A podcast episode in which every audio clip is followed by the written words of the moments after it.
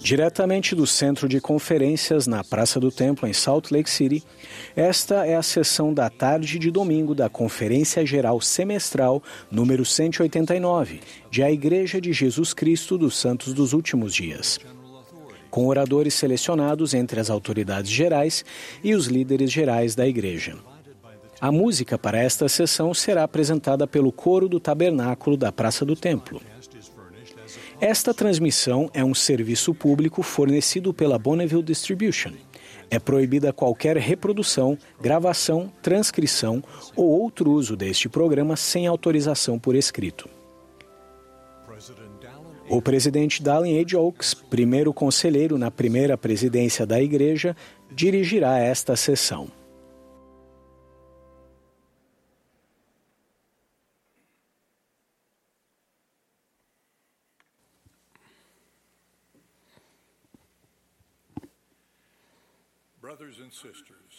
Irmãos e irmãs, sejam bem-vindos à sessão da tarde de domingo da Conferência Geral Semestral número 189 de A Igreja de Jesus Cristo dos Santos dos Últimos Dias. O presidente Russell M. Nelson, que preside a conferência, pediu-me que eu dirigisse essa, esta sessão. Estendemos nossas saudações aos membros da igreja e amigos no mundo todo que participam desta reunião pelo rádio, pela televisão, pela internet ou por transmissão via satélite. A música para esta sessão será apresentada pelo coro do tabernáculo da Praça do Templo, sob a, sob a regência de Mac Wilberg e Ryan Murphy, com Richard Elliott ao órgão. O coro dará início a esta reunião cantando Vinde, ó Filhos do Senhor. A oração de abertura será oferecida pelo Elder Jack and Gerard dos 70.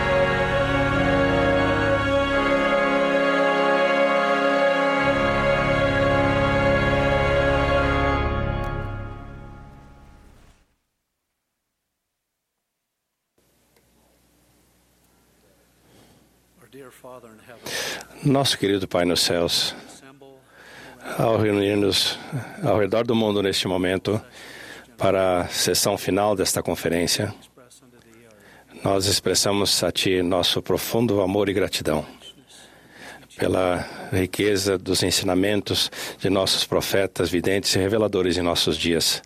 Somos gratos, Pai, pela, pelo testemunho do Espírito Santo que ilumina a nossa mente e a, também aprimora nosso entendimento e agradecemos pelas coisas que foram ensinadas. Ao ouvirmos e agirmos, que possamos aproximar, aproximarmos mais de Ti e possamos também aproximar-nos do Salvador Jesus Cristo, nosso irmão. Nós te agradecemos, Pai, pelo Teu Filho, por seu sacrifício expiatório e o que ele significa para cada um de nós que tornou possível nosso retorno a, para vivermos contigo uma vez mais. Nós oramos para que nesta sessão e nos próximos dias, anos e meses possamos ter profundamente em nossas mentes as coisas que foram ensinadas, que possamos mudar e possamos nos arrepender e possamos de fato tornar-nos nós expressamos nossa gratidão e o fazemos em nome de Jesus Cristo. Amém.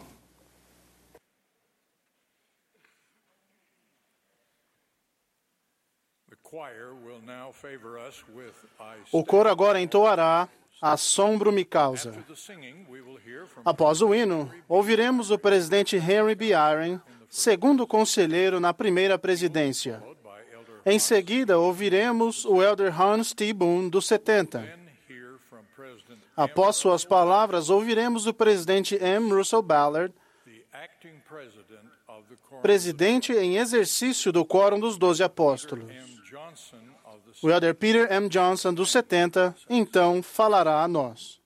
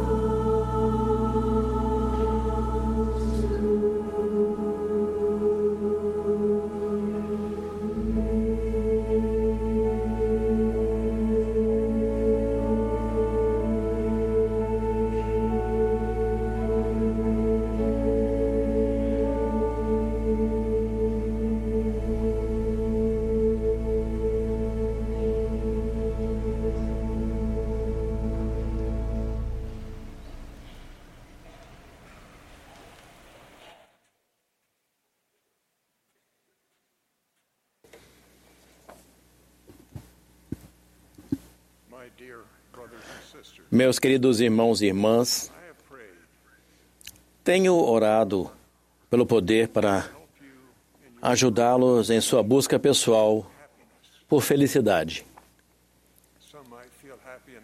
Alguns talvez já se sintam felizes o suficiente, mas definitivamente ninguém rejeitaria a oferta de ser mais feliz. Qualquer pessoa ficaria ansiosa para aceitar uma oferta de felicidade duradoura garantida. Isso é o que o Pai Celestial, seu Filho Jesus Cristo e o Espírito Santo têm oferecido a vocês e eu, a todos os filhos espirituais do Pai Celestial que vivem agora, que viverão ou que já viveram neste mundo. Essa oferta, às vezes, é chamada de plano de felicidade. Foi chamada assim pelo profeta Alma, enquanto ensinava seu filho que estava mergulhado na miséria do pecado.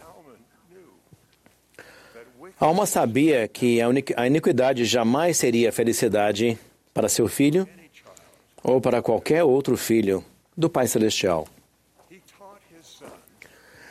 Ele ensinou a seu filho que o aumento da santidade era o único caminho para a felicidade. E deixou claro que uma maior santidade é possível por meio da expiação de Jesus Cristo, que nos limpa e nos aperfeiçoa. Somente por meio da fé em Jesus Cristo, do arrependimento contínuo e de guardarmos os convênios, é que somos capazes de reivindicar a felicidade duradoura que desejamos vivenciar e preservar. Minha oração hoje é que eu possa ajudá-los a entender que a maior felicidade vem de maior santidade pessoal, para que vocês possam agir de acordo com essa crença. Vou então compartilhar o que sei por mim mesmo sobre o que podemos fazer para nos qualificarmos para receber o dom de nos tornarmos mais santos. As Escrituras nos ensinam que, entre outras coisas, podemos ser santificados ou nos tornar mais santos quando exercemos fé em Jesus Cristo, demonstramos obediência, nos arrependemos e nos sacrificamos por Ele recebemos ordenanças sagradas e guardamos os convênios que fizemos com Ele. Qualificar-se para o dom da santidade requer humildade, mansidão e paciência.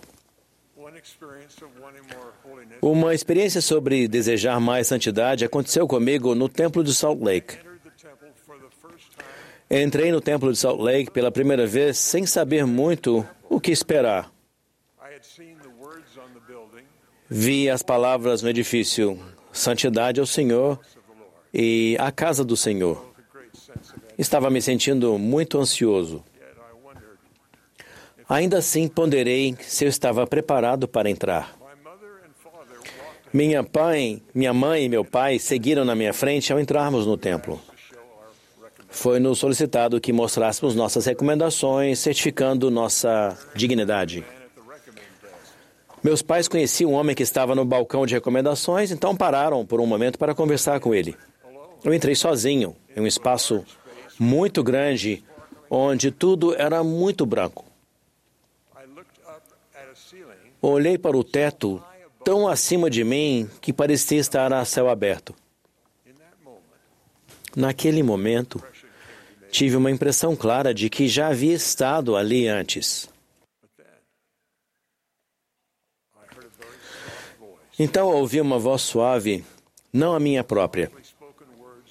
As palavras faladas suavemente foram: Você nunca esteve aqui antes. Está se lembrando de um momento de antes de você nascer. Você estava em um lugar sagrado como este. Sentiu que o Salvador estava prestes a vir ao lugar onde você estava. e sentiu felicidade, porque estava ansioso para vê-lo. Essa experiência no Templo Salt Lake durou apenas um momento. No entanto, a lembrança dela ainda traz paz, alegria e uma felicidade reverente. Aprendi muitas lições naquele dia, uma delas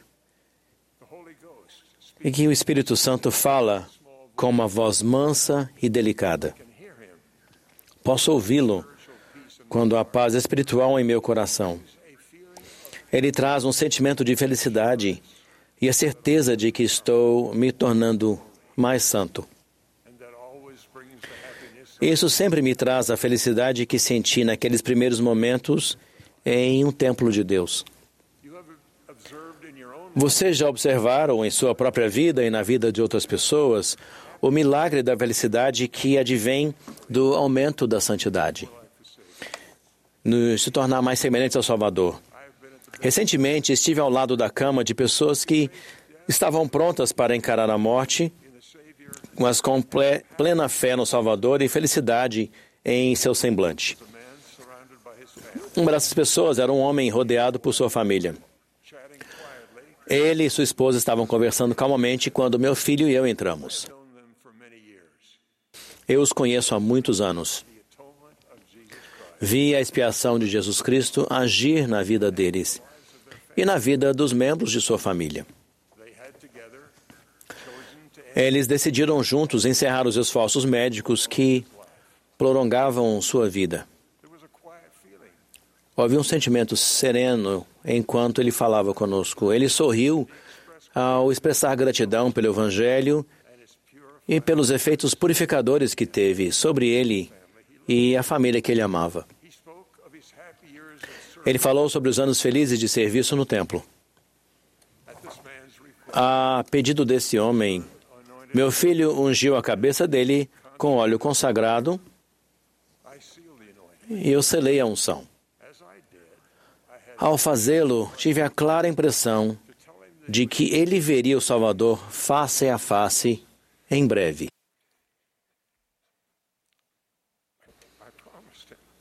Prometi a ele que ele sentiria felicidade, o amor e a aprovação do Salvador. Ele sorriu cordialmente ao sairmos. Suas últimas palavras para mim foram: Diga a Kathy que eu a amo. Minha esposa, Kathleen, durante muitos anos, incentivou gerações da família dele a aceitar o convite do Salvador de se achegar a ele. Fazer e guardar convênios sagrados e de se qualificar para a felicidade que resulta dessas escolhas. Ele faleceu algumas horas depois. Algumas semanas após o seu falecimento, a viúva dele trouxe um presente para mim e minha esposa. Ela sorriu enquanto conversávamos e falou de um modo simpático. Achei que eu me sentiria triste e sozinha, mas sinto-me tão feliz. Você acha que isso está certo?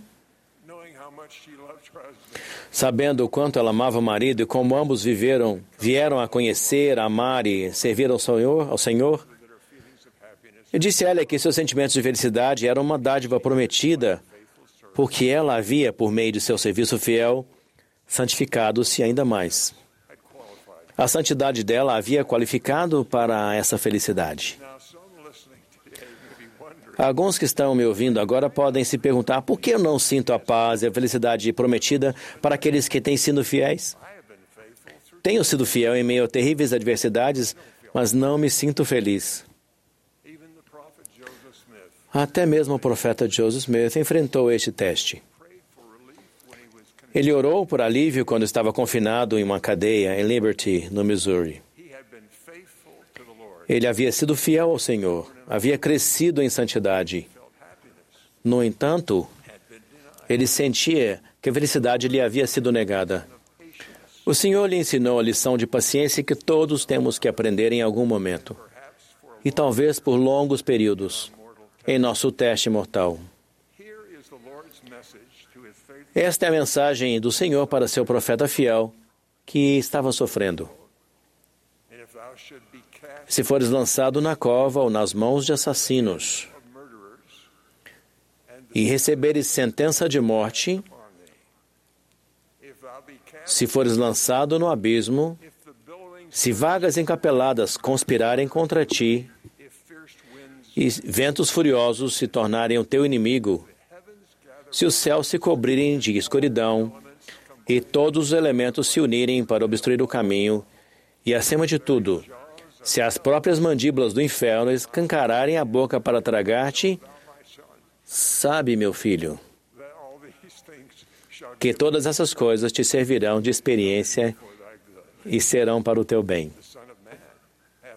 O filho do homem desceu abaixo de todas elas. És tu maior que ele?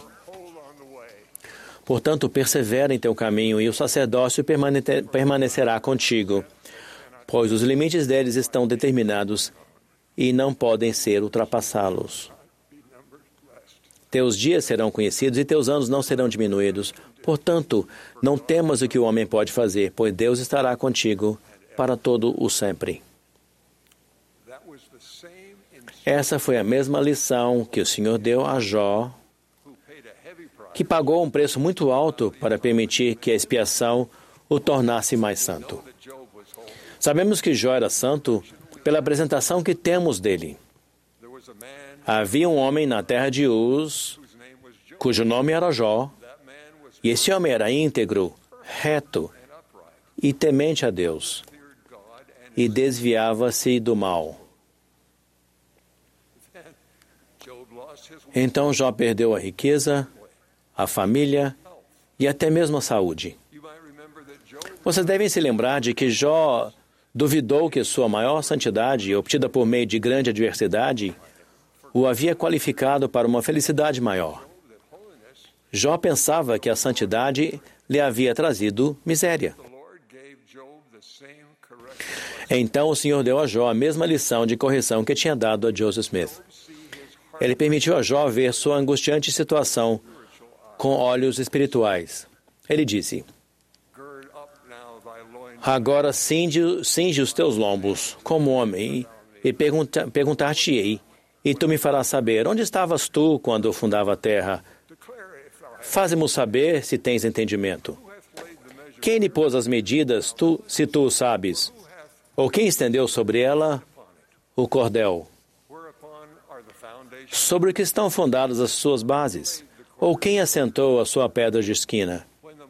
Quando as estrelas da alva juntas alegremente cantavam e todos os filhos de Deus jubilavam.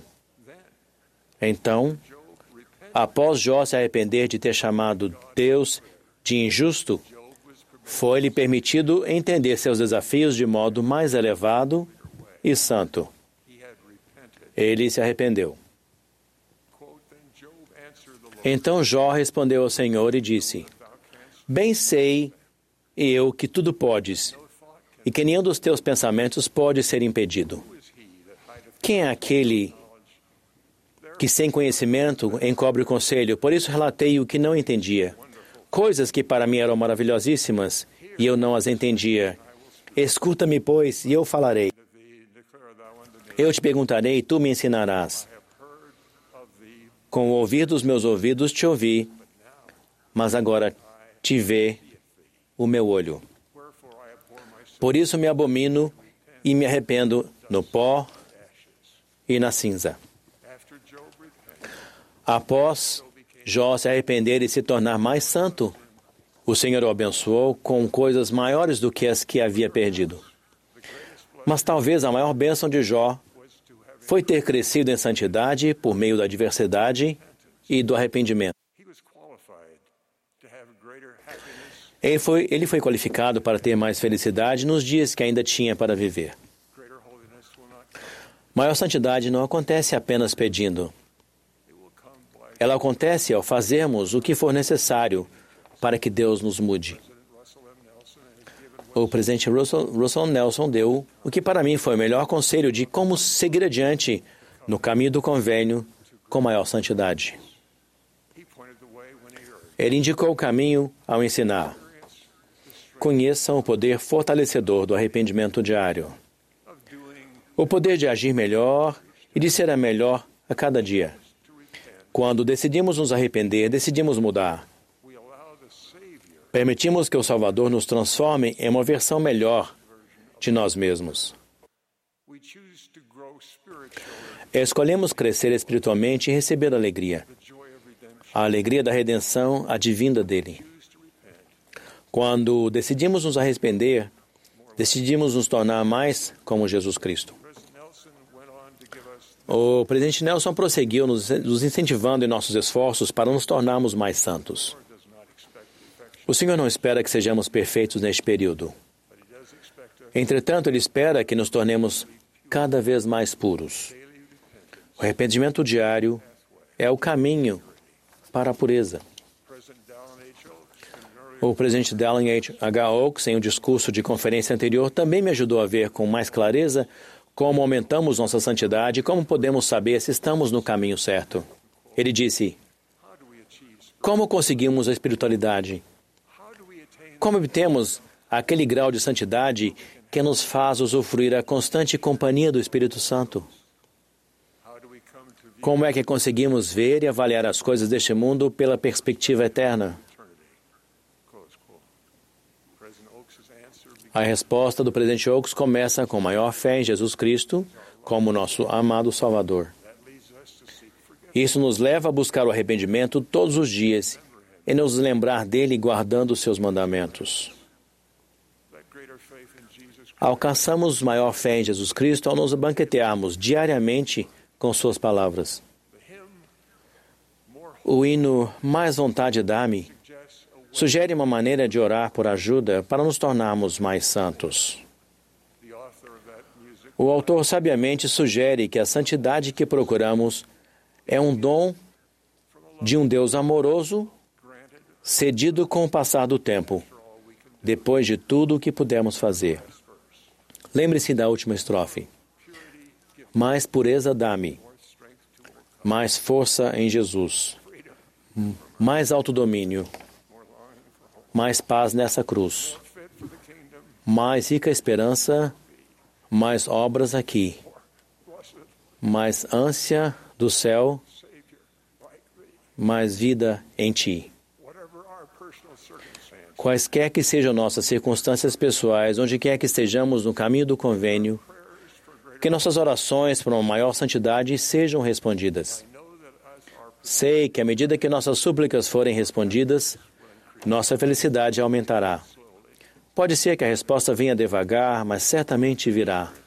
Recebi essa certeza de um amoroso Pai Celestial e de seu amado Filho Jesus Cristo. Testifico que Joseph Smith foi um profeta de Deus, que o presidente Russell M. Nelson é o nosso profeta vivo hoje. Deus, o Pai, vive e nos ama. Ele quer que voltemos ao lar para Ele com nossa família. Nosso amado Salvador nos convida a segui-lo em nossa jornada aqui. Eles prepararam o caminho.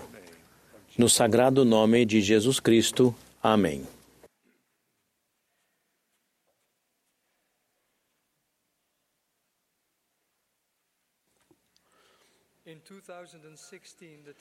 Em 2016, o coro do tabernáculo da Praça do Templo visitou a Holanda e a Bélgica. Como eu estava envolvido neste evento emocionante, tive a oportunidade de assistir à apresentação duas vezes. Durante a apresentação, fiquei pensando sobre a enorme tarefa que foi deslocar um coro daquele tamanho. Fiquei intrigado com um grande gongo que era muito difícil e provavelmente caro de ser transportado, em comparação com o violino, o trompete ou outros instrumentos fáceis de carregar debaixo do braço. Porém, ao observar o uso do gongo, percebi que ele foi tocado apenas algumas vezes, enquanto os, enquanto os outros instrumentos menores tiveram uma participação muito maior durante o concerto. Concluí que sem o som do gongo, a apresentação não seria a mesma, e, portanto, valia a pena o esforço de transportar aquele grande instrumento através do oceano. Às vezes, podemos nos sentir como aquele gongo e achar que somos bons apenas para tocar em uma pequena parte da apresentação. Porém, afirmo que sua música está fazendo toda a diferença. Precisamos de todos os instrumentos. Alguns de nós aprendem com facilidade e vão muito bem na escola, enquanto outros têm talentos artísticos. Alguns desenham e constroem coisas. Outros cuidam, protegem ou ensinam. Todos são necessários para dar vida e significado a este mundo. Dirijo esta mensagem àqueles que acham que não têm nada a contribuir, ou, ou que acreditam que não tem importância ou valor para ninguém e também aqueles que estão indo muito bem e aqueles que estão no meio do caminho. Onde quer que estejam no caminho da vida, alguns de vocês podem se sentir tão sobrecarregados que nem ao mesmo sentem que estão no caminho certo. Eu os convido para sair das trevas em direção à luz. O Evangelho fornecerá alento e cura e os ajudará a entender quem vocês realmente são e qual é o seu propósito na vida. Alguns de nós estão vagando por caminhos proibidos, tentando encontrar a felicidade. Somos convidados por um amoroso Pai Celestial a andar no caminho do discipulado e retornar a Ele. Ele os ama com um amor perfeito. Qual é o caminho? O caminho é ajudar uns aos outros a entender quem nós somos por meio da ministração. Para mim, ministrar é demonstrar o amor divino. Dessa maneira, criamos um ambiente onde tanto aquele que doa quanto o que recebe desenvolvam o desejo de se arrepender. Em outras palavras, mudamos de direção, nos aproximamos do nosso Salvador Jesus Cristo e nos tornamos mais semelhantes a Ele. Por exemplo, não há necessidade de dizer, de dizer constantemente ao nosso cônjuge ou aos nossos filhos como podem melhorar. Eles já sabem disso. Ao criar um ambiente de amor, eles serão capacitados a fazer as coisas, as mudanças necessárias na vida e se tornar pessoas melhores. Dessa maneira, o arrependimento se torna um processo diário de refinamento, que pode incluir pedidos de desculpas pelo mau comportamento. Já passei e ainda passo por situações em que julguei rápido demais ou demorei muito para ouvir. Mas, no fim do dia, em minha oração pessoal, sinto o conselho amoroso do céu para que eu me arrependa e melhore. O ambiente amoroso criado por meus pais, irmãos e irmãs, e mais tarde por minha esposa, meus filhos e meus amigos, tem me ajudado a me tornar uma pessoa melhor. Todos nós sabemos onde podemos melhorar. Não há necessidade de sempre lembrarmos uns aos outros sobre isso, mas há necessidade de amar e ministrar. E assim fazendo, criamos um ambiente onde há disposição de mudar. Nesse mesmo ambiente, aprendemos quem realmente somos e qual será nosso papel neste último capítulo da história do mundo antes da segunda vinda do Salvador. Se você está se perguntando qual é o seu papel, convido você a encontrar um lugar onde possa ficar sozinho e pedir ao Pai Celestial que o faça saber qual é o seu papel. A resposta provavelmente virá aos poucos e depois com mais clareza quando nos estabelecemos mais firmemente no caminho do convênio da ministração. Estamos vivenciando algumas das dificuldades que Joseph Smith enfrentou enquanto estava em meio a uma guerra de palavras e divergências de opiniões. Como lemos em seu relato, ele frequentemente dizia a si mesmo: O que deve ser feito? Quem, dentre todos esses grupos, está certo? Ou estão todos igualmente errados? Se algum deles é correto, qual é? E como poderei sabê-lo? Com um conhecimento recebido na Epístola de Tiago, que declara que se algum de vós tem falta de sabedoria, peça a Deus, que a todos dá liberalmente e o não lance em rosto, e ser-lhe-á dada. Após algum tempo, Joseph resolveu pedir a Deus. Mais adiante, lemos que a primeira vez na vida que ele fazia tal tentativa, pois em meio a todas as ansiedades que tivera, jamais havia experimentado orar em voz alta. Também pode ser a primeira vez que nos dirigimos ao nosso Criador, de uma maneira que nunca fizemos antes. Graças à ação de Joseph, o Pai Celestial e seu Filho Jesus Cristo apareceram a ele, chamando-o pelo nome, e como resposta, temos um entendimento muito mais claro de quem nós somos e de quem realmente somos e de que realmente somos importantes. Também lemos que durante a adolescência, Joseph foi perseguido por aqueles que deveriam ser seus amigos e que supostamente deveriam tratá-lo com ternura. Considerando isso, podemos esperar alguma oposição ao vivermos uma vida de discipulado. Se atualmente vocês sentem que não conseguem fazer parte da orquestra e que o caminho do arrependimento parece difícil para você, saibam que se seguirmos em frente, o fardo será tirado de nossos ombros e haverá luz novamente. O Pai Celestial nunca vai nos desamparar quando o buscarmos. Podemos cair e nos levantar, e Ele nos ajudará a limpar a poeira de nossos joelhos. Alguns de nós estão feridos, mas o kit de primeiros socorros do Senhor tem curativos grandes o suficiente para cobrir todas as nossas feridas. Assim é o amor, aquele amor perfeito que também chamamos de caridade ou o puro amor de Cristo que é necessário em nosso lar, onde pais ministram aos filhos e os filhos ministram aos pais. Por meio desse amor, corações serão transformados e surgirá um novo desejo de fazer a sua vontade.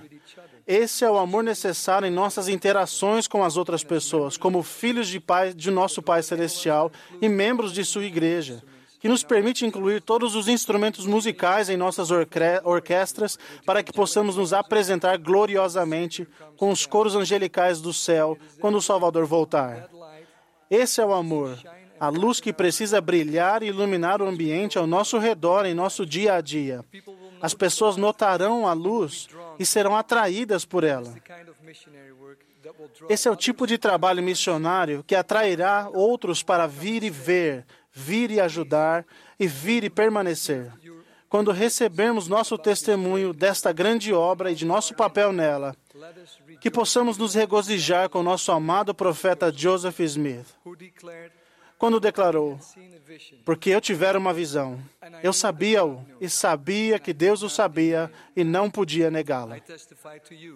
Testifico a vocês que sei quem eu sou e sei quem vocês são somos todos filhos de um Pai Celestial que nos ama. Ele não nos enviou aqui para falhar, mas para retornar gloriosamente a Ele. Que todos possamos entender nosso papel neste grande trabalho de ministração, para que nos tornemos mais semelhantes a Ele quando Ele voltar. É minha oração em nome de Jesus Cristo. Amém. My dear brothers and meus queridos irmãos e irmãs, com a aproximação da Conferência Geral em outubro do ano passado, preparei meu discurso com o propósito de destacar o centésimo aniversário da visão do mundo espiritual que foi dada ao presidente Joseph F. Smith em 3 de outubro de 1918. Poucos dias após ter enviado meu discurso para a tradução, minha querida companheira eterna, Bárbara, concluiu seu período probatório nesta vida e entrou no mundo espiritual. Os dias se tornaram semanas, depois meses, e agora já se passou um ano que minha esposa faleceu. E com isso passei a apreciar ainda mais a Escritura. Juntos vivereis em amor, de modo que chorareis a perda dos que morrerem. Bárbara e eu fomos abençoados de modo a juntos vivermos em amor por 67 anos. Mas aprendi de um modo bem pessoal o que significa chorar a perda daqueles a quem amamos. Oh, como a amo e como sinto sua falta. Suponho que muitos de nós deixam de apreciar completamente o que os outros fazem por nós, até os perdermos. Eu sabia que Bárbara estava sempre ocupada mas não compreendia completamente como a família, a igreja e a comunidade constantemente exigiam seu tempo. Houve esforços diários consagrados repetidos milhares de vezes ao longo dos anos que mantiveram nossa família em funcionamento. E, apesar de tudo, ninguém em nossa família jamais ouviu levantar a voz ou dizer uma palavra rude. Centenas de memórias vieram à minha mente nesse ano que se passou. Pensei na escolha fisicamente desafiadora que ela fez de ser a mãe de sete filhos. Ser dona de casa foi a única carreira que ela almejou e, em cada aspecto, ela foi uma profissional perfeita. Com frequência me pergunto como ela foi capaz de acompanhar nossos filhos e a mim. O preparo das refeições por si só era uma tarefa realmente difícil, sem mencionar atividades como lavar montanhas de roupas sujas que nossa família produzia semanalmente e manter as crianças calçadas e vestidas com roupas do tamanho adequado. Todos nós a buscávamos para solucionar milhares de outras questões que eram importantes para nós. E porque eram importantes para nós, eram também importantes para ela. Em uma única palavra, ela era magnífica como esposa, como mãe, amiga, vizinha e como filha de Deus. Agora que ela se foi, sinto-me feliz por ter escolhido me sentar ao lado dela quando eu voltava do escritório para casa nos últimos meses de sua vida. Por ter segurado sua mão ao assistirmos a alguns de seus musicais favoritos, muitas e muitas vezes, porque o Alzheimer não permitia que ela se lembrasse que já tinha assistido a eles no dia anterior. As lembranças daqueles momentos especiais de mãos dadas são muito, muito preciosas para mim agora. Irmãos e irmãs, por favor, não percam a oportunidade de olhar nos olhos dos membros de sua família com amor. Filhos e pais estendam a mão uns aos outros, expressem seu amor e sua gratidão. Assim como eu, Alguns de vocês talvez um dia vão se levantar e perceber que a hora para essa importante comunicação já passou. Vivam cada dia juntos com um coração repleto de gratidão, boas memórias, serviço e muito amor. Nesse ano que se passou, ponderei com muito mais intento do que já ponderei sobre o plano de nosso Pai Celestial. Em seus ensinamentos a seu filho Corianton, Alma se referiu a ele como o grande plano de felicidade. A palavra que vem constantemente à minha mente quando penso no plano é reunião. É um plano criado por nosso amado Pai Celestial, que tem como essência a nobre e gloriosa possibilidade de reunir famílias, de reunir eternamente marido e esposa, pais e filhos, gerações após gerações, na família de Deus. Esse pensamento me traz o consolo e a garantia de que estarei com Bárbara novamente. Embora tenha sofrido fisicamente quando se aproximou o fim de sua vida, seu espírito continuou forte, nobre e puro. Ela havia se preparado em todas as coisas para que, quando chegasse o dia de se colocar diante do agradável tribunal de Deus, estivesse cheia de confiança e paz. Mas aqui estou eu, completando 91 anos daqui a dois dias, e ainda me perguntando: estou pronto? Estou fazendo tudo o que preciso para poder segurar a mão dela mais uma vez?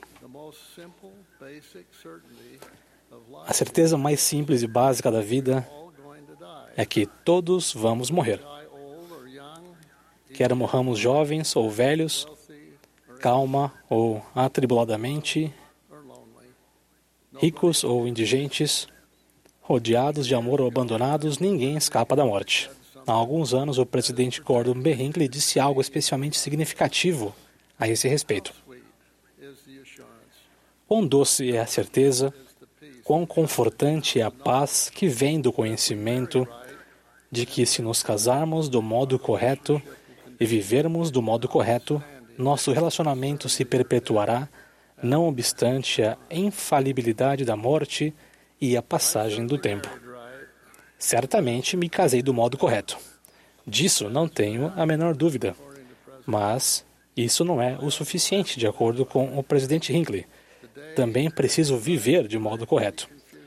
Hoje em dia, viver do modo correto pode ser um conceito bem complicado, especialmente se você passa muito tempo nas mídias sociais, nas quais qualquer um pode declarar verdades reais ou falsos conceitos sobre Deus e o plano dele para seus filhos. Felizmente, os membros da igreja têm princípios do evangelho eternamente verdadeiros que lhes permitem saber como devem viver, de modo a estarem mais bem preparados para quando morrerem. Apenas alguns meses antes de eu nascer, meu avô apóstolo, o elder Melvin J. Ballard, deu um discurso que para muitos captou a essência do que significa viver do modo correto. Intitulado A Batalha da Alma, seu discurso se concentrou na contínua batalha entre nosso corpo físico e nosso espírito eterno. Ele disse: O maior conflito que qualquer homem ou mulher terá será a batalha que é travada consigo mesmo, explicando que Satanás, o inimigo de nossa alma, nos ataca por meio da luxúria, dos apetites e ambições da carne. Assim, a batalha primordial é entre nossa natureza divina e espiritual e a natureza carnal humana.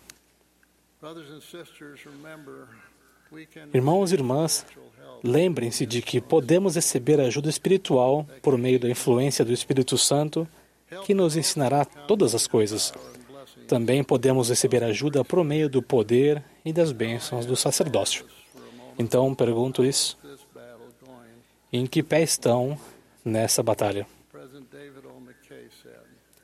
O presidente David O. McKay disse: a existência terrena do homem é apenas um teste para ver onde ele concentrará seus esforços, sua mente, sua alma, nas coisas que contribuem para o conforto e gratificação, gratificação de sua natureza física ou se ele tornará a aquisição de qualidades espirituais o objetivo principal de sua vida.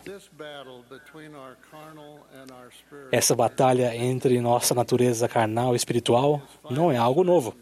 Em seu sermão final a seu povo, o rei Benjamim ensinou que o homem natural é inimigo de Deus e tem-no sido desde a queda de Adão e sê-lo-á para sempre,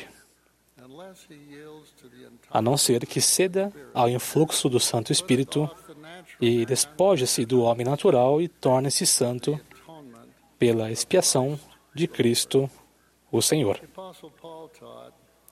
O apóstolo Paulo ensinou: os que são segundo a carne inclinam-se para as coisas da carne, mas os que são segundo o Espírito, para as coisas do Espírito. Porque a inclinação da carne é morte, mas a inclinação do Espírito é vida e paz. Parece claro para mim que uma das coisas mais importantes que podemos aprender nesta vida é como dar ênfase à nossa natureza espiritual e como controlar nossos desejos malignos. Sabemos que isso é possível. Nosso espírito, que existe há muito mais tempo do que nosso corpo físico, já foi bem sucedido na escolha da retidão em vez da iniquidade no reino pré-mortal. Antes de esta terra ser formada, vivíamos na presença de nossos pais celestial, pais celestiais que nos amavam e continuam a nos amar. E sim, tivemos que tomar decisões e fazer escolhas cruciais no mundo pré-mortal. Cada pessoa que já viveu, que viverá neste planeta, tomou a decisão essencial de aceitar o plano do Pai Celestial para nossa salvação. Assim, Todos viemos à Terra com um registro comprovado de uma natureza espiritual de sucesso e de um destino eterno. Pensem nisso por um momento. É assim que vocês realmente são e quem sempre foram. Filhos ou filhas de Deus, com raízes espirituais fincadas na eternidade e um futuro cheio de infinitas possibilidades. Em primeiro lugar, acima de tudo e sempre, vocês são seres espirituais. E por esse motivo, quando alguém escolhe colocar sua natureza carnal acima da sua natureza espiritual, está escolhendo algo que é contrário à nossa real, verdadeira e autêntica natureza espiritual. Entretanto, não há dúvida de que a carne e os impulsos terrenos complicam a tomada de decisões. Com o véu de esquecimento, posto entre o mundo espiritual pré-mortal e este mundo mortal, pode-se perder a visão de nosso relacionamento com Deus e de nossa natureza espiritual. E nossa natureza carnal pode então priorizar o que queremos aqui e agora. Aprender a escolher as coisas do espírito acima das coisas da carne é uma das principais razões pelas quais essa experiência terrena faz parte do plano do Pai Celestial. É também o motivo pelo qual o plano está edificado sobre o alicerce sólido e seguro, que é a expiação de nosso Senhor e Salvador Jesus Cristo, para que nossos pecados, inclusive os erros que cometemos quando cedemos à carne, sejam vencidos por meio do arrependimento constante e para que vivamos concentrados em nossa natureza espiritual. Agora é o momento de controlarmos nossos apetites carnais para cumprirmos com a doutrina espiritual de Cristo. É por isso que não devemos procrastinar o dia de nosso arrependimento. O arrependimento, portanto, torna-se uma arma indispensável em nossa batalha contra o homem natural. Na última conferência geral, o presidente Russell M. Nelson se referiu a essa batalha e nos lembrou que quando decidimos nos arrepender, decidimos mudar. Permitimos que o Salvador nos transforme em uma versão melhor de nós mesmos. Escolhemos crescer espiritualmente e receber alegria, a alegria da redenção advinda dele. Quando decidimos nos arrepender, decidimos nos tornar mais como Jesus Cristo. Todas as noites, quando analiso meu dia em oração a meu Pai nos céus, peço a Ele que me perdoe se cometi algum erro e prometo procurar ser melhor no dia seguinte. Creio que esse arrependimento diário frequente ajuda meu espírito a mostrar a meu corpo quem está no comando. Outro recurso é a oportunidade que temos todas as semanas de nos renovarmos espiritualmente quando tomamos o sacramento em lembrança da expiação de nosso Senhor e Salvador Jesus Cristo e do amor perfeito que Ele tem por nós. Irmãos e irmãs, eu os incentivo a desacelerar um pouco e a pensar em onde se encontra agora no controle de sua natureza carnal, dando poder à sua natureza divina e espiritual, para que quando chegar a hora, vocês possam entrar no mundo espiritual e ter uma alegre reunião com seus entes queridos. Presto testemunho disso e oro humildemente no sagrado nome do Senhor Jesus Cristo. Amém.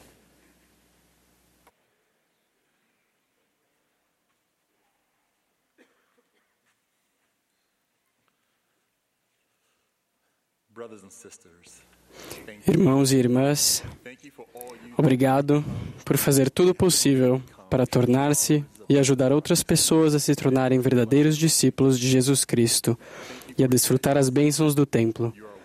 Obrigado por sua bondade. Vocês são maravilhosos, vocês são belos.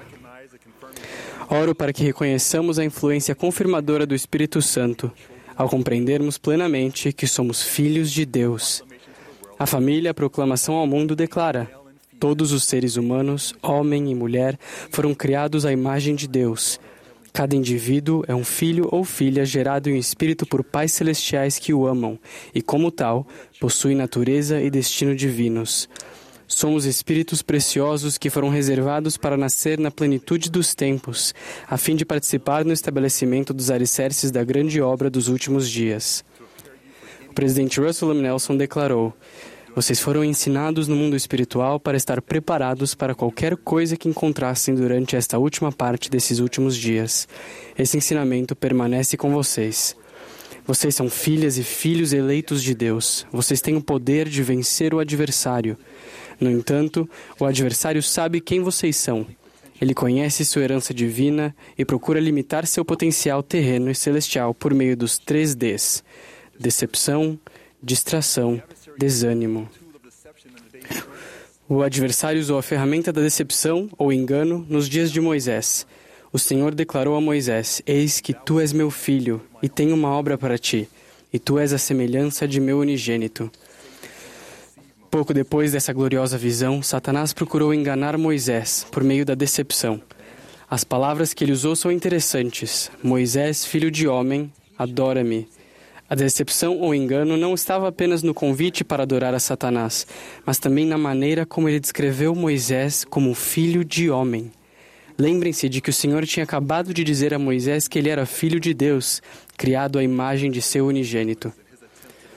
O adversário persistiu na tentativa de enganar Moisés, mas Moisés resistiu. Retira-te de mim, Satanás, porque somente a este único Deus adorarei, o qual é o Deus de glória. Moisés se lembrou de quem era, um filho de Deus. As palavras do Senhor a Moisés se aplicam a vocês e a mim. Fomos criados à imagem de Deus e Ele tem uma obra para realizarmos. O adversário procura nos enganar, fazendo-nos esquecer de quem verdadeiramente somos. Se não compreendermos quem somos, é difícil reconhecer quem podemos nos tornar. O adversário também procura nos distrair para nos afastar de Cristo e do caminho de seu convênio. O Elder Ronald A. Rasband compartilhou o seguinte: O propósito do adversário é fazer com que nos esqueçamos de testemunhos espirituais, enquanto que o desejo do Senhor é nos iluminar e nos envolver em sua obra. Hoje em dia existem muitas distrações como o Twitter, o Facebook, o Instagram, os jogos de realidade virtual e muito mais. Esses avanços tecnológicos são incríveis, mas se não tomarmos cuidados, eles podem nos distrair de cumprir nosso potencial divino. O uso adequado desses avanços pode atrair o poder do céu e nos permitir testemunhar milagres ao procurarmos coligar a Israel dispersa em ambos os lados do véu. Sejamos cuidadosos e não descuidados no uso da tecnologia. Procuremos sempre formas de a tecnologia nos aproximar do Salvador e nos permitir realizar Sua obra enquanto nos preparamos para Sua segunda vinda. Por último, o adversário deseja nos desanimar. Podemos nos sentir desanimados quando nos comparamos com os outros ou quando sentimos estar aquém das expectativas, até das nossas próprias. Quando comecei meu programa de doutorado, senti-me desanimado. O programa aceitou somente quatro alunos naquele ano e os outros três eram brilhantes. Tinham notas melhores nas provas e mais experiência profissional em gerenciamento sênior, além de irradiarem grande autoconfiança. Depois de duas semanas no programa, sentimentos de desânimo e de dúvidas começaram a me dominar e quase me subjugaram. Decidi que, para completar o programa de quatro anos, eu deveria ler o livro de Mormon de capa a capa a cada semestre. Em minha leitura diária, percebi a declaração do Salvador de que o Espírito Santo me ensinaria todas as coisas e traria todas as coisas à minha lembrança. Isso me reafirmou quem eu sou, um filho de Deus, lembrou-me de não me comparar aos outros e me deu confiança em meu papel divino de ser bem-sucedido. Meus queridos, meus queridos amigos, não permitam que ninguém lhes roube sua felicidade. Não se comparem com os outros. Peço-lhes que se lembrem das amorosas palavras do Salvador: Deixo-vos a minha paz. Deixo-vos a paz. A minha paz vos dou. Não vou-la dou como o mundo a dá. Não se turbe o vosso coração, nem se atemorize. Como podemos encontrar essa paz, lembrarmos-nos de quem somos e vencer os três Ds do adversário? Primeiro, lembre-se de que o primeiro e grande mandamento é amar a Deus de todo o coração, poder, mente e força. Tudo que fazemos, tudo que fizermos deve ser motivado pelo amor que sentimos por ele e por seu filho. Ao desenvolvermos amor por eles, ao guardarmos seus mandamentos, nossa capacidade de amar a nós mesmos e de amar outras pessoas aumenta. Vamos começar a servir a família, aos amigos e ao próximo, porque os veremos como o Salvador os vê como filhos e filhas de Deus. Segundo, orem ao Pai em nome de Jesus Cristo todos os dias, hoje, amanhã e sempre. É por meio da oração que podemos sentir o amor de Deus e mostrar nosso amor por Ele. Por meio da oração, expressamos gratidão e pedimos a força e a coragem de submeter nossa vontade à de Deus e rogamos por orientação em todas as coisas. Incentivo-os a rogar ao Pai com toda a energia de vosso coração, que seja cheio desse amor. Que vos torneis os filhos e filhas de Deus, para que quando Ele aparecer, sejamos como Ele. Terceiro, leiam e estudem o livro de Mormon todos os dias, hoje, amanhã e sempre. Minha leitura do livro de Mormon tende a ser melhor quando leio com uma pergunta em mente. Quando lemos com uma pergunta em mente, podemos receber revelação e reconhecer que o profeta Joseph Smith disse a verdade ao declarar: o livro de Mormon é o mais correto de todos os livros da terra, e que seguindo seus preceitos o homem ou a mulher se aproximará mais de Deus do que seguindo os de qualquer outro livro. O livro de Mormon contém as palavras de Cristo e nos ajuda a lembrar quem somos. Por último, partilhem do sacramento em espírito de oração toda semana, sem exceção. É por meio dos convênios e das ordenanças do sacerdócio, incluindo o sacramento, que o poder da divindade se manifesta em nossa vida. O Elder David A. Bedner, Bedner ensinou. A ordenança do sacramento é um convite sagrado e constante para nos arrependermos sinceramente e sermos renovados espiritualmente. O ato de tomar o sacramento por si só não perdoa os pecados, mas à medida que nos preparamos conscientemente e participamos dessa ordenança sagrada com um coração quebrantado e um espírito contrito, a promessa é de que teremos sempre conosco o Espírito do Senhor. Ao partilharmos do sacramento humildemente, nós nos lembramos do sofrimento de Jesus Cristo no sagrado jardim chamado Getsemane e de seu sacrifício na cruz. Expressamos gratidão ao Pai por ter enviado seu Filho unigênito, nosso Redentor, e mostramos nosso desejo de guardar seus mandamentos e de sempre nos lembrarmos dele. Há um esclarecimento espiritual associado ao sacramento. É pessoal, é poderoso e é necessário. Meus amigos, prometo-lhes que se nos empenharmos em amar a Deus de todo o coração, em orar em nome de Jesus Cristo, em estudar o livro de Mormon e em participar do sacramento em espírito de oração, teremos a capacidade, com a força do Senhor, de vencer as práticas do adversário que causam a decepção, a minimizar as distrações que limitam nosso potencial divino e a resistir ao desânimo que diminui nossa capacidade de sentir o amor de nosso Pai Celestial e de seu Filho. Vamos compreender plenamente que somos filhos e filhas de Deus.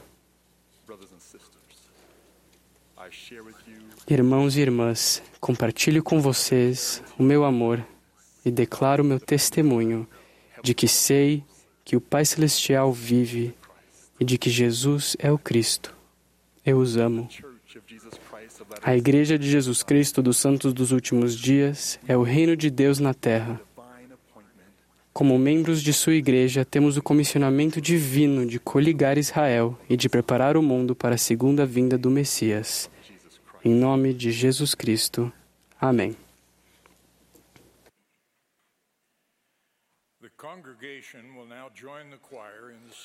O coro e a congregação agora cantarão juntos Trabalhemos Hoje. Após o hino, teremos o prazer de ouvir o Elder Ulisses Soares e o Elder Neil L. Anderson do Quórum dos Doze Apóstolos.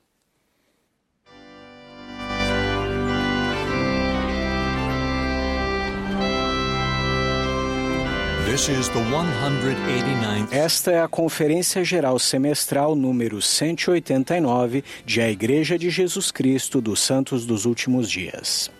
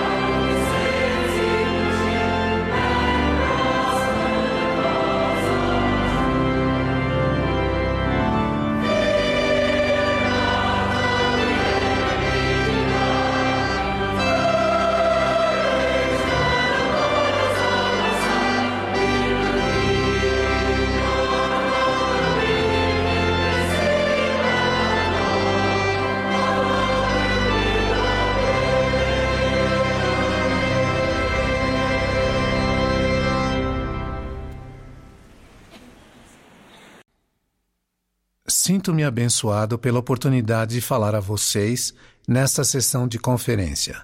Recebemos maravilhosos ensinamentos de nossos líderes nestes dois últimos dias. Testifico-lhes que, se nos esforçarmos para aplicar esses ensinamentos inspirados e oportunos em nossa vida, o Senhor, por meio de Sua graça, ajudará cada um de nós a carregar nossa cruz e fará com que nossos fardos fiquem leves. Enquanto se encontrava nos arredores de Cesareia de Filipe, o Salvador revelou a seus discípulos o que ele padeceria nas mãos dos anciãos, dos principais dos sacerdotes e dos escribas em Jerusalém. Ele especificamente os ensinou sobre sua morte e sua gloriosa ressurreição.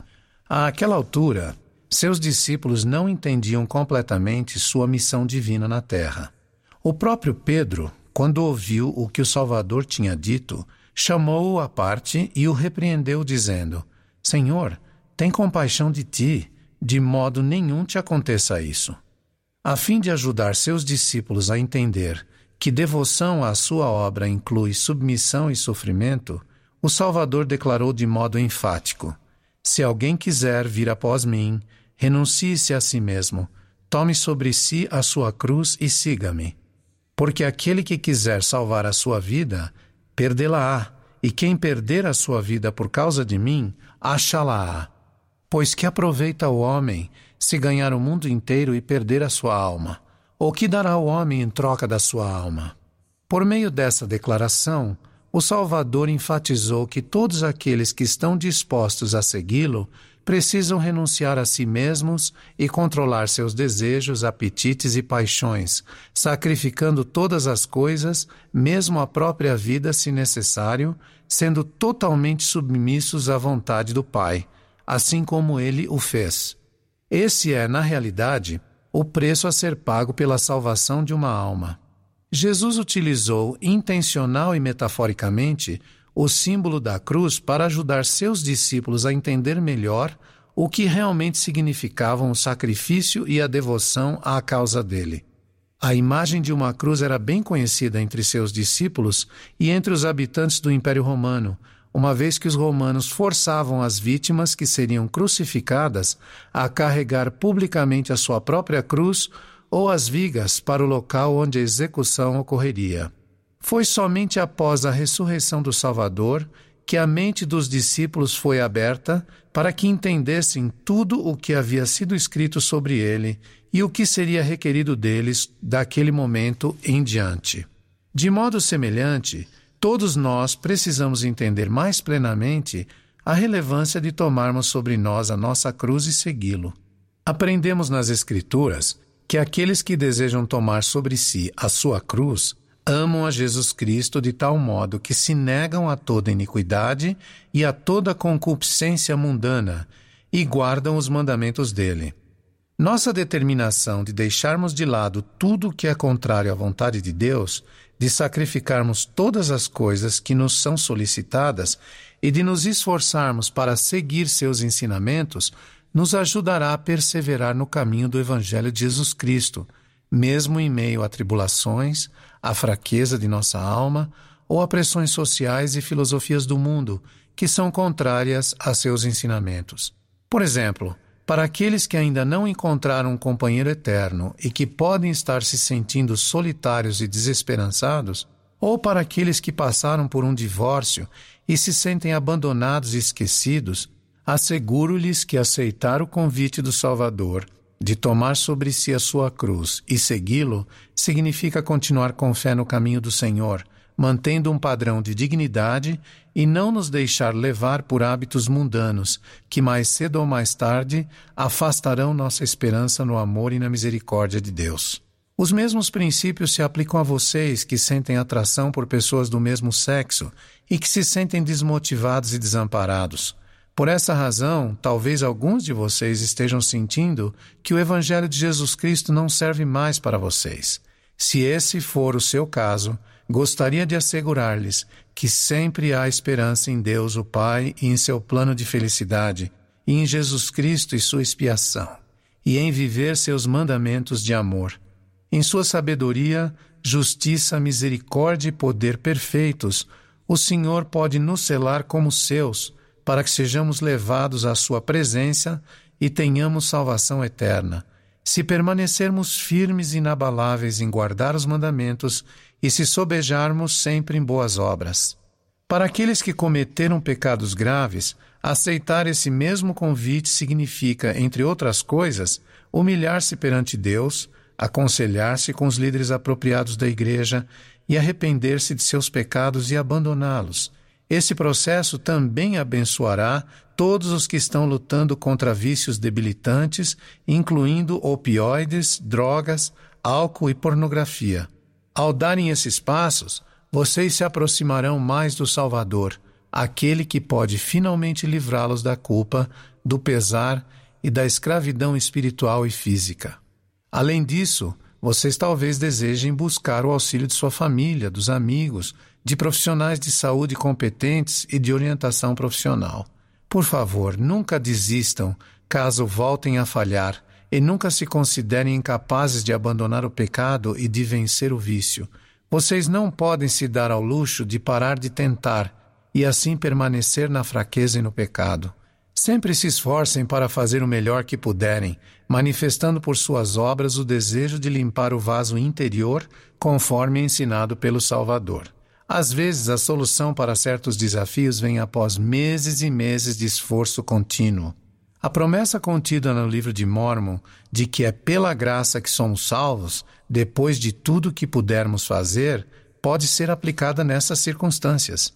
Lembrem-se de que a dádiva da graça do Salvador não está necessariamente limitada a depois de tudo que pudermos fazer.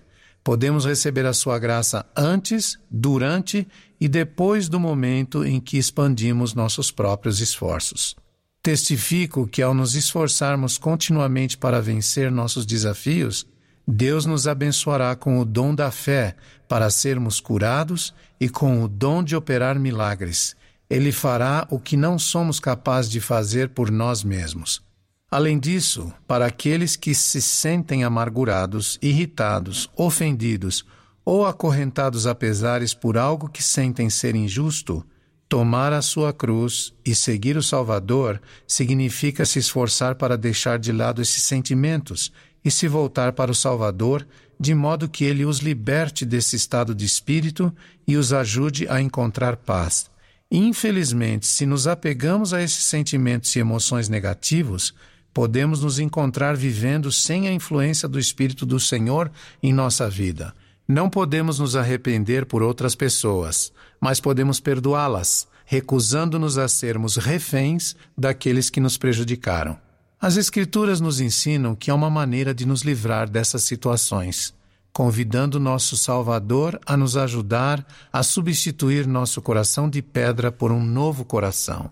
Para que isso aconteça, precisamos nos achegar ao Senhor com nossas fraquezas, humilhar-nos perante Ele e implorar Sua ajuda e seu perdão, especialmente durante o momento sagrado em que partilhamos do sacramento todos os domingos.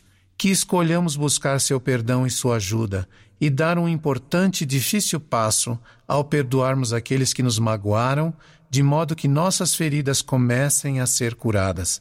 Prometo-lhes que ao fazê-lo, suas noites serão repletas do alívio que advém de se ter uma mente em paz com o Senhor.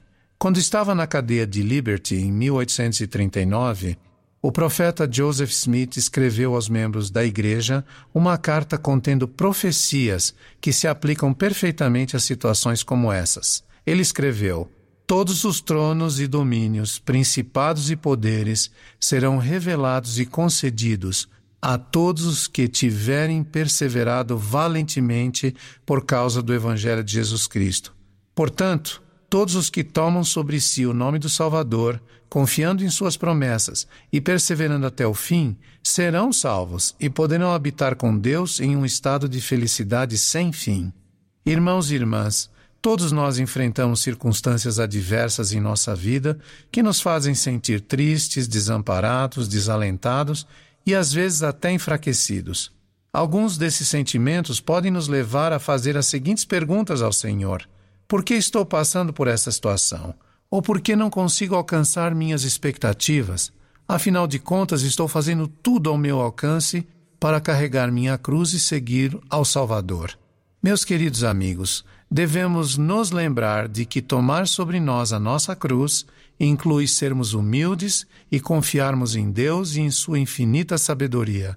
Devemos lembrar que Ele conhece a cada um de nós e que está ciente de nossas necessidades. Também precisamos aceitar o fato de que o tempo do Senhor é diferente do nosso. Às vezes buscamos uma bênção e estabelecemos um limite de tempo para que o Senhor a confira a nós. Não podemos condicionar nossa fidelidade a Ele impondo um prazo para que Ele conceda nossos desejos. Quando agimos assim, nós nos assemelhamos aos nefitas céticos da antiguidade, que zombavam de seus irmãos dizendo que o prazo estabelecido para o cumprimento das palavras proferidas por Samuel, o Lamanita, já havia se esgotado, criando tumulto entre os que acreditavam. Precisamos confiar no Senhor o suficiente para nos aquietarmos e sabermos que Ele é Deus, que Ele está ciente de todas as coisas e que conhece cada um de nós. Recentemente tive a oportunidade de ministrar a uma irmã viúva chamada Franca Calamasse, que está sofrendo de uma doença debilitante. A irmã Calamasse foi a primeira pessoa de sua família a se unir à Igreja Restaurada de Jesus Cristo. Embora seu marido nunca tenha sido batizado, ele concordou em receber a visita dos missionários e frequentemente participava das reuniões da igreja. A despeito das circunstâncias, a irmã Calamasse permaneceu fiel e criou seus quatro filhos no Evangelho de Jesus Cristo. Um ano após o falecimento de seu marido, a irmã Calamasse levou seus filhos ao templo e eles realizaram ordenanças sagradas e foram selados como família. As promessas associadas a essas ordenanças trouxeram a ela grande esperança, alegria e felicidade, que a ajudaram a seguir em frente em sua vida. Quando os primeiros sintomas da doença começaram a aparecer, seu bispo deu-lhe uma bênção. Naquele instante, ela disse ao bispo que estava pronta para aceitar a vontade do Senhor, expressando sua fé para ser curada, assim como sua fé para enfrentar a doença até o fim. Durante minha visita, enquanto eu segurava as mãos da irmã Calamasse e olhava em seus olhos, vi um brilho angelical emanando de seu semblante, que refletia sua confiança no plano de Deus e seu perfeito esplendor de esperança no amor do Pai por ela e em seu plano para ela. Senti sua firme determinação de perseverar em sua fé até o fim ao tomar a sua cruz, a despeito dos desafios que ela estava enfrentando. A vida dessa irmã é um testemunho de Cristo, uma declaração de sua fé e de sua devoção a Ele. Irmãos e irmãs, quero testificar-lhes que tomar sobre nós a nossa cruz e seguir o Salvador exige que sigamos seu exemplo e nos esforcemos para ser como ele, enfrentando pacientemente as circunstâncias da vida, renunciando e desprezando os apetites do homem natural e esperando no Senhor. O salmista escreveu: Espera no Senhor, sê corajoso, e ele fortalecerá o teu coração. Espera, pois, no Senhor. Ele é o nosso auxílio e o nosso escudo. Testifico-lhes que, ao seguirmos os passos de nosso Mestre e esperarmos nele, que é quem verdadeiramente traz cura à nossa vida, teremos descanso para nossa alma e nossas cargas se tornarão suaves e leves. Testifico que ele pode aliviar nossos fardos, fortalecendo nossos ombros o suficiente para que possamos suportá-los. Presto testemunho dessas coisas no sagrado nome de Jesus Cristo. Amém.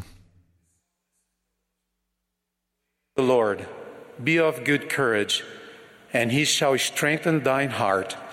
Wait, I say, on the Lord. He is our help and our shield.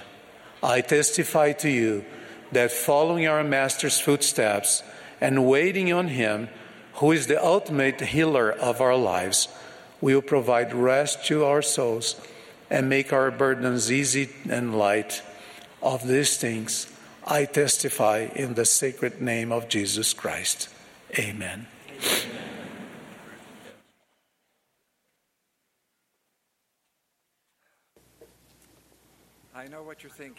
Sei o que vocês estão pensando. Só mais um orador até ouvirmos o presidente Nelson. Espero mantê-los atentos por alguns minutos enquanto estamos na expectativa de ouvir nosso amado profeta. Escolhi um assunto bem atrativo. Meu assunto: o fruto. Com as cores, as texturas e a doçura das frutas vermelhas, das bananas, melancias, mangas e de frutas mais exóticas como a romã ou quino, as frutas têm sido consideradas há muito tempo uma estimada iguaria. Durante seu ministério terreno, o Salvador comparou o bom fruto com as coisas de valor eterno. Ele afirmou: Por seus frutos os conhecereis. Assim, toda boa árvore produz bons frutos. Ele nos incentivou a juntar fruto para a vida eterna. Em um vívido sonho que conhecemos no livro de Mormon, o profeta Leí se viu em um deserto escuro e triste. Havia água suja, uma névoa de escuridão, caminhos desconhecidos e caminhos proibidos, mas também uma barra de ferro por todo o caminho estreito e apertado que levava à bela árvore com fruto para fazer uma pessoa feliz. Ao relatar o sonho, Lei disse: e aconteceu que comi do seu fruto, e era o mais doce de todos os que já havia provado. Ele encheu minha alma de imensa alegria. E esse fruto era mais desejável que qualquer outro fruto. O que essa árvore com seu fruto desejável simbolizava? Representa o amor de Deus e proclama o maravilhoso plano de redenção de nosso Pai Celestial. Porque Deus amou o mundo de tal maneira que deu o seu Filho unigênito, para que todo aquele que nele crê não pereça, mas tenha a vida eterna. Esse fruto desejável simboliza as maravilhosas bênçãos da incomparável expiação do Salvador. Não apenas viveremos após nossa mortalidade, mas por meio de nossa fé em Jesus Cristo, nosso arrependimento e nossa obediência aos mandamentos, poderemos ser perdoados de nossos pecados e um dia nos apresentaremos limpos e puros diante de nosso Pai e seu Filho. Comer do fruto da árvore também simboliza que aceitamos as ordenanças e os convênios do Evangelho restaurado ao sermos batizados, recebermos o dom do Espírito Santo e entrarmos na casa do Senhor para sermos investidos de poder do alto. Por meio da graça de Jesus Cristo e da fidelidade aos convênios, podemos receber a imensurável promessa de vivermos com nossa digna família pela eternidade. Não me admira o anjo descrever o fruto como a maior alegria para a alma. E é. Como todos nós já aprendemos, mesmo depois de saborear o precioso fruto do Evangelho restaurado, permanecer fiel e firme no Senhor Jesus Cristo não é uma tarefa fácil.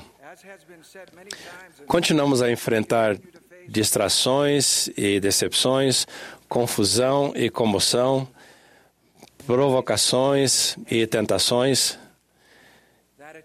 que nos instigam a afastar nosso coração do Salvador e das alegrias e belezas que experimentamos ao segui-lo. Devido a essa adversidade, o sonho de Lee inclui um aviso. Do outro lado do rio, está o espaçoso edifício, com pessoas de todas as idades apontando o dedo, caçoando e ridicularizando os fiéis seguidores de Jesus Cristo.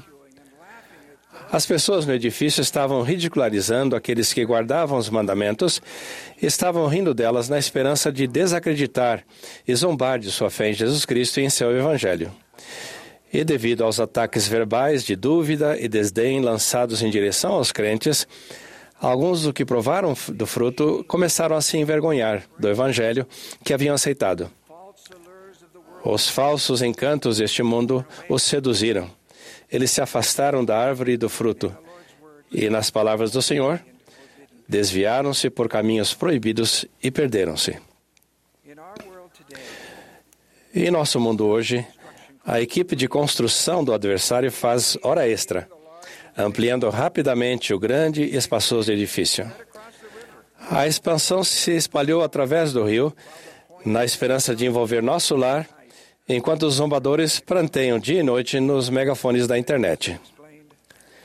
O presidente Nelson explicou: o adversário está quadruplicando seus esforços para destruir testemunhos e impedir o trabalho do Senhor. Lembremos-nos das palavras de lei: não lhes demos atenção. Apesar de não precisarmos temer, não devemos baixar a guarda. Às vezes, coisas pequenas podem derrubar nosso equilíbrio espiritual. Por favor, não deixem que dúvidas, insultos de outras pessoas, amigos sem fé ou erros infelizes de decepções os distanciem da doçura, da pureza e das bênçãos advindas do precioso fruto da árvore que satisfazem a alma. Mantenham os olhos e o coração centralizados no Salvador Jesus Cristo e na eterna alegria que advém dele. Em junho, minha esposa Kathy e eu estivemos no funeral de Jason Hall. Quando faleceu, ele tinha 48 anos e servia como presidente do Quórum de Elders. Essas são as palavras de Jason sobre um acontecimento que mudou sua vida. Aos 15 anos, sofri um acidente ao mergulhar. Quebrei meu pescoço e fiquei paralisado do pescoço para baixo. Perdi controle total de minhas pernas e parcial de meus braços. Eu não podia mais andar, nem ficar de pé, nem me alimentar sozinho. Eu mal podia respirar ou falar. Amado Pai Celestial, implorei. Se eu puder ter apenas minhas mãos, sei que conseguirei. Por favor, Pai, por favor, mantenha as minhas pernas, Pai. Pode ficar com as minhas pernas, Pai, mas oro para que eu consiga usar as mãos. Jason nunca recuperou o uso das mãos. Conseguem ouvir as vozes do espaçoso edifício? Jason Hall, Deus não ouve suas orações. Se Deus é um Deus amoroso, por que Ele permite que você permaneça assim? Por que ter fé em Cristo? Jason Hall ouviu essas vozes, mas não lhes deu atenção. Em vez disso, ele se banqueteou com o fruto da árvore. Sua fé em Jesus Cristo se tornou inabalável. Ele se formou na faculdade e se casou no templo com Colette Coleman. Ele a descrevia como o amor da vida dele. Após 16 anos de casamento, aconteceu outro milagre. Nasceu seu precioso filho, Coleman. Como eles exerceram sua fé? Colette explicou. Confiamos no plano de Deus. Ele nos deu esperança. Sabíamos que um dia no futuro Jason será perfeito. Sabíamos que Deus nos forneceu um Salvador, cujo sacrifício expiatório nos capacita a olhar adiante quando queremos desistir.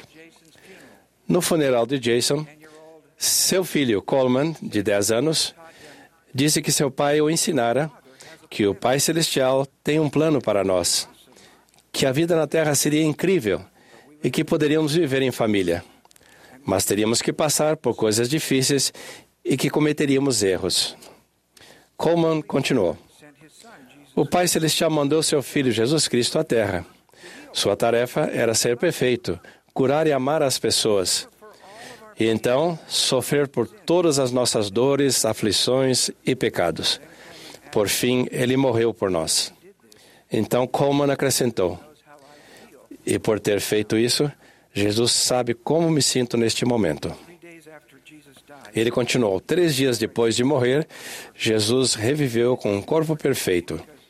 Isso é importante para mim porque sei que o corpo de meu pai se tornava perfeito e estaremos reunidos em família.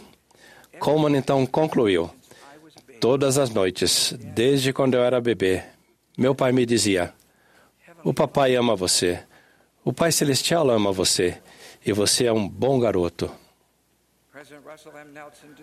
O presidente Russell M. Nelson descreveu a razão pela qual a família Hall sente alegria e esperança. Ele disse: A alegria que sentimos tem pouco a ver com as circunstâncias de nossa vida e tem tudo a ver com o enfoque de nossa vida. Quando o enfoque de nossa vida é o plano de salvação criado por Deus e em Jesus Cristo e seu Evangelho, podemos sentir alegria a despeito do que está acontecendo ou não em nossa vida. A alegria vem dele e por causa dele. Ele é a fonte de toda alegria. Se olharmos para o mundo, nunca vivenciaremos alegria. Alegria é a dádiva que advém de intencionalmente tentarmos viver em retidão, conforme ensinado por Jesus Cristo. Se você tem vivido sem o fruto da árvore por algum tempo, saibam que o Salvador está sempre com seus braços estendidos para você. Ele amorosamente chama: arrependam-se e venham a mim. Seu fruto é abundante e está sempre na estação. Não é possível comprá-lo com dinheiro. E ele não é negado a ninguém que o deseja honestamente. Se vocês desejam se voltar à árvore e provar do fruto outra vez, comecem orando a seu Pai Celestial. Acreditem em Jesus Cristo e no poder de seu sacrifício expiatório. Prometo que, ao olharem para o Salvador em cada pensamento, o fruto da árvore será de vocês novamente. Delicioso ao paladar, uma alegria para a alma, a maior de todas as dádivas de Deus. Há três semanas, vi a alegria do fruto do Salvador em sua plenitude, quando Cat e eu participamos da dedicação do Templo de Lisboa, Portugal. Os frutos do Evangelho restaurado foram abertos a Portugal em 1975 à medida que a liberdade religiosa se tornou disponível. Muitos nobres santos que foram os primeiros a provar do fruto quando não havia congregações, nem capelas, nem templos a menos de 1.600 quilômetros, se regozijaram conosco pelo precioso fruto da árvore que agora se encontra em uma casa do Senhor em Lisboa, Portugal. Honro e reverencio esses santos dos últimos dias que mantêm seu coração fixo no Salvador. O Salvador disse: Quem está em mim e eu nele, esse dá muito fruto. Porque sem mim nada podeis fazer. Falando aos membros da igreja em todo o mundo nesta manhã, o presidente Nelson disse: Meus queridos irmãos e irmãs, vocês são exemplos vivos dos frutos que advêm de se seguir os ensinamentos de Jesus Cristo. Ele então acrescentou: Obrigado, amo vocês. Nós o amamos, presidente Nelson. Sou uma testemunha ocular do poder de revelação que repousa sobre nosso querido presidente. Ele é um profeta de Deus. Assim como lei na antiguidade, o presidente Russell M. Nelson chama todos nós e toda a família de Deus para vir e comer do fruto da árvore. Que tenhamos humildade e força para seguir seu conselho. Testifico humildemente que Jesus Cristo é o Filho de Deus. Seu amor, seu poder e sua graça trazem todas as coisas de valor duradouro. Presto testemunho disso em nome de Jesus Cristo. Amém.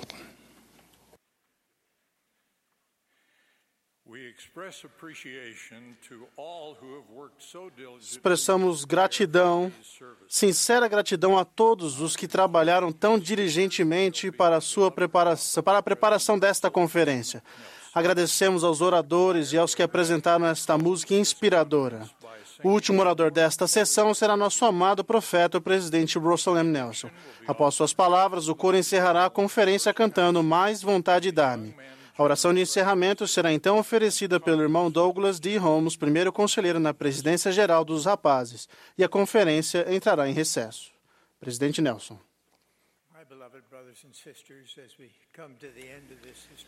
Meus amados irmãos e irmãs, ao chegarmos ao término desta conferência histórica, agradecemos ao Senhor por termos sido edificados pelas mensagens e músicas inspiradas. Realmente tivemos um banquete espiritual. Sabemos que o Evangelho restaurado de Jesus Cristo trará esperança e alegria às pessoas que ouvirem sua doutrina e derem atenção a ela. Também sabemos que todo lar pode se tornar um verdadeiro santuário de fé onde a paz, o amor e o Espírito do Senhor podem habitar. É claro que o símbolo máximo da restauração é o templo sagrado. Suas ordenanças e seus convênios sagrados são fundamentais para que o povo esteja preparado para receber o Senhor em sua segunda vinda. Temos no momento 166 templos dedicados e outros estão por vir. Uma visitação pública é realizada antes da dedicação de cada templo que é construído ou reformado. Muitos amigos que não são de nossa fé participarão de uma visitação nesses templos e aprenderão algo a respeito das bênçãos do templo. E alguns desses visitantes se sentirão motivados a saber mais a respeito disso. Alguns perguntarão com sinceridade como podem se qualificar para as bênçãos do templo. Como membros da igreja, precisamos estar preparados para responder às suas perguntas. Podemos explicar que as bênçãos do templo estão disponíveis a toda e qualquer pessoa que se preparar, mas antes que elas possam entrar em um templo dedicado, precisam se qualificar. O Senhor deseja que todos os seus filhos recebam as bênçãos eternas que estão disponíveis em seu templo. Ele deu orientações referentes ao que cada pessoa deve fazer a fim de se qualificar para entrar em sua casa sagrada. Uma maneira de iniciarmos essa oportunidade de ensino é direcionar nossa atenção às palavras sagradas no exterior do templo: santidade ao Senhor, a casa do Senhor. A mensagem que o presidente Ayrin compartilhou hoje e a de muitos outros nos inspirou a nos santificar. Todos os templos são locais sagrados, todas as pessoas que frequentam o templo se esforçam para santificar. Todos os requisitos para se entrar no templo estão relacionados à santidade pessoal.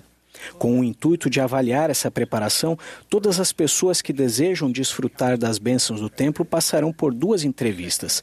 A primeira com o bispo, conselheiro no bispado ou presidente de ramo, e a segunda com o presidente da estaca ou da missão ou um de seus conselheiros. Várias perguntas serão feitas durante essas entrevistas.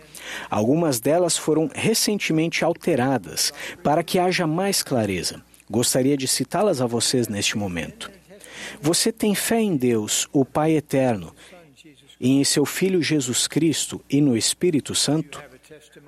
Você tem um testemunho deles? Você tem um testemunho da expiação de Jesus Cristo e do papel que ele tem como seu Salvador e Redentor?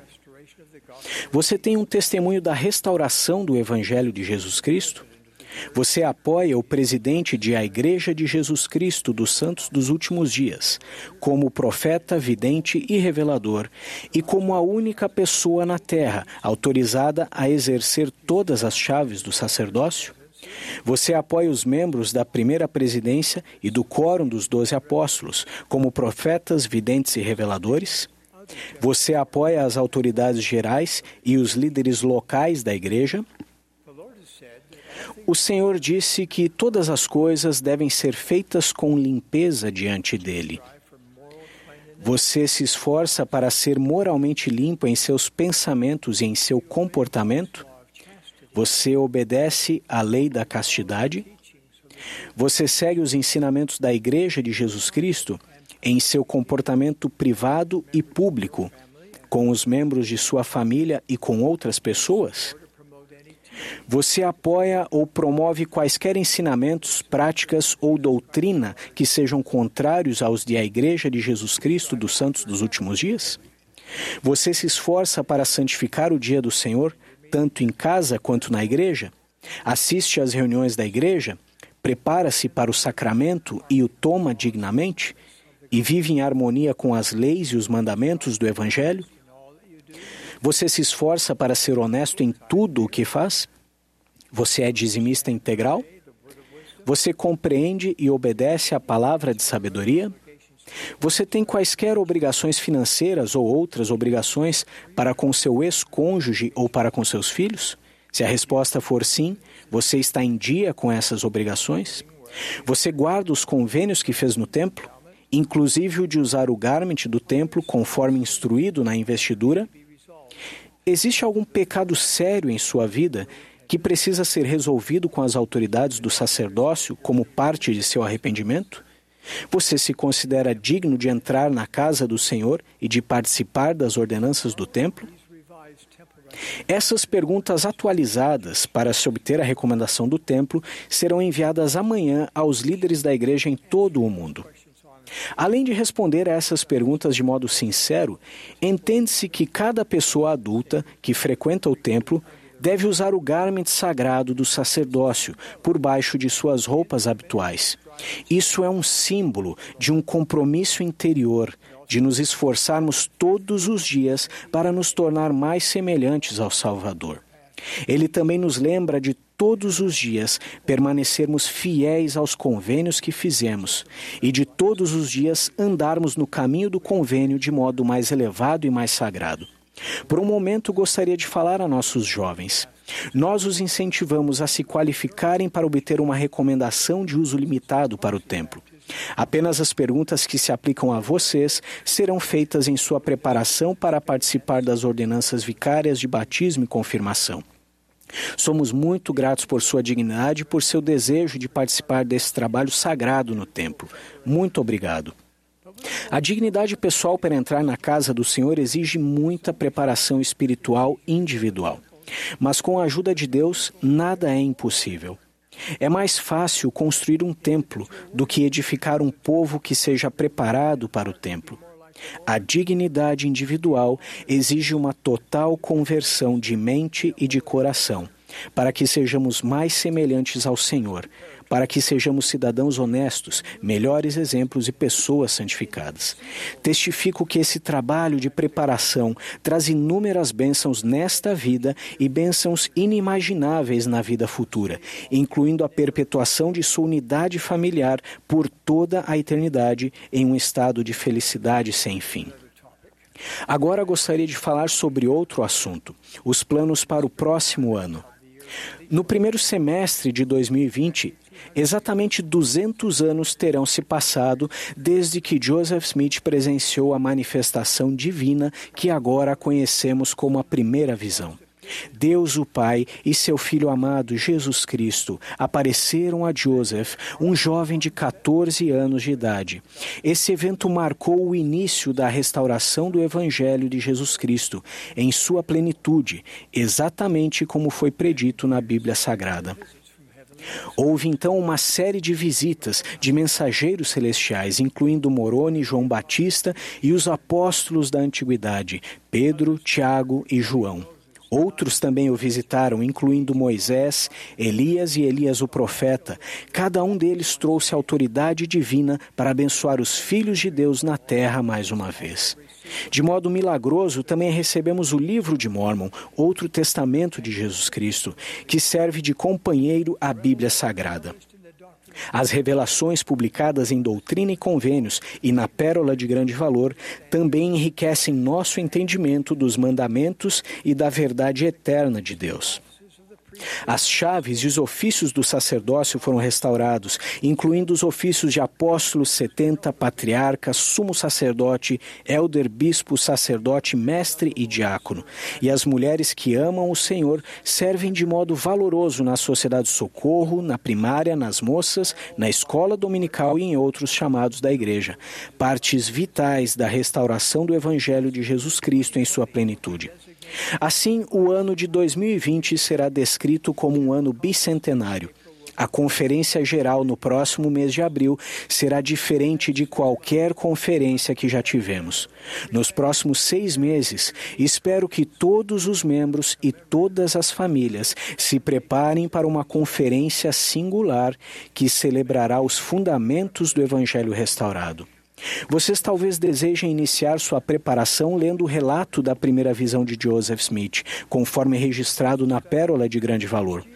O livro que estudaremos no ano que vem, com o Vem e Segue-me, será o Livro de Mormon. Vocês talvez desejem ponderar sobre algumas perguntas importantes, tais como: como minha vida seria diferente se o conhecimento que adquiri com o livro de Mormon fosse retirado de mim inesperadamente? Ou como os eventos que sucederam à primeira visão fizeram diferença para mim e para meus entes queridos. Também, com os vídeos do livro de Mormon agora disponíveis, vocês talvez desejem incorporá-los a seu estudo individual e familiar. Escolham suas próprias perguntas, façam seus próprios planos, mergulhem na gloriosa luz da restauração. Ao fazê-lo, a Conferência Geral no próximo mês de abril será não apenas memorável, mas inesquecível. Agora, ao encerrarmos, deixo com vocês meu amor e minha bênção. Que cada um de vocês seja mais feliz e mais santificado a cada dia. Enquanto isso, saibam que a revelação continua na igreja e que continuará sob a direção do Senhor até que os propósitos de Deus sejam cumpridos e o grande Jeová diga que o trabalho está terminado. Eu os abençoo, reafirmando o meu amor por vocês com meu testemunho de que Deus vive. Jesus é o Cristo. Esta é a sua igreja e somos o seu povo. Em nome de Jesus Cristo. Amém.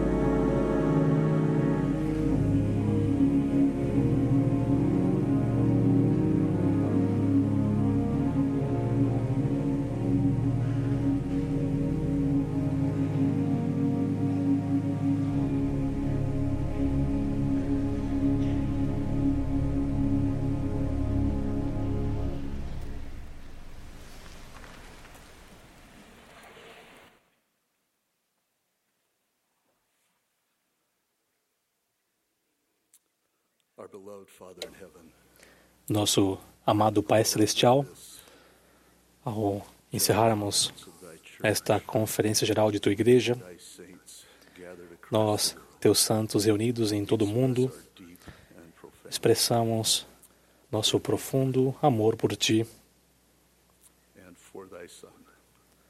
e por teu filho, pela gloriosa restauração de teu evangelho nestes últimos dias, pelo profeta Joseph e por sua missão, pela sucessão de profetas que se continuou até o presidente Russell. Nelson.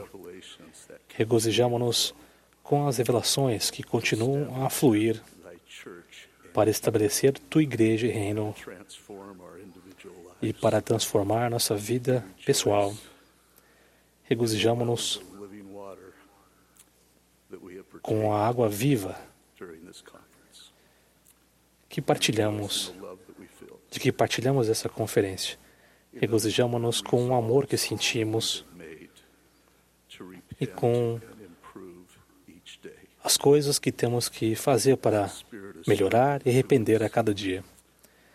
Ao Espírito falar conosco e nos propor a agir, oramos para que esse mesmo Espírito siga conosco, nos fortalecendo e nos lembrando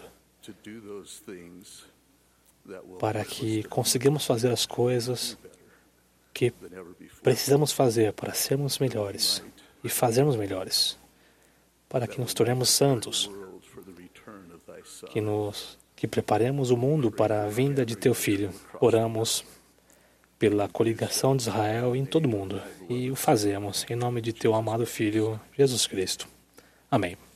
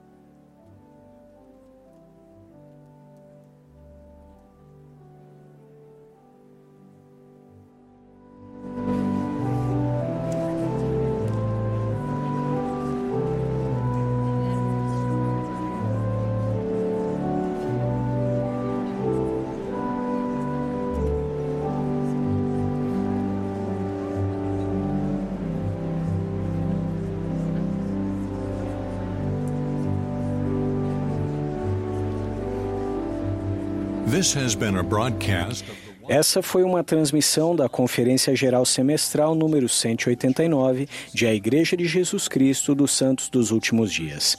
Os oradores foram selecionados entre as autoridades gerais e os líderes gerais da Igreja. A música foi apresentada pelo coro do Tabernáculo da Praça do Templo. Essa transmissão foi fornecida como serviço público pela Bonneville Distribution. É proibida qualquer reprodução, gravação, transcrição ou outro uso deste programa sem autorização por escrito.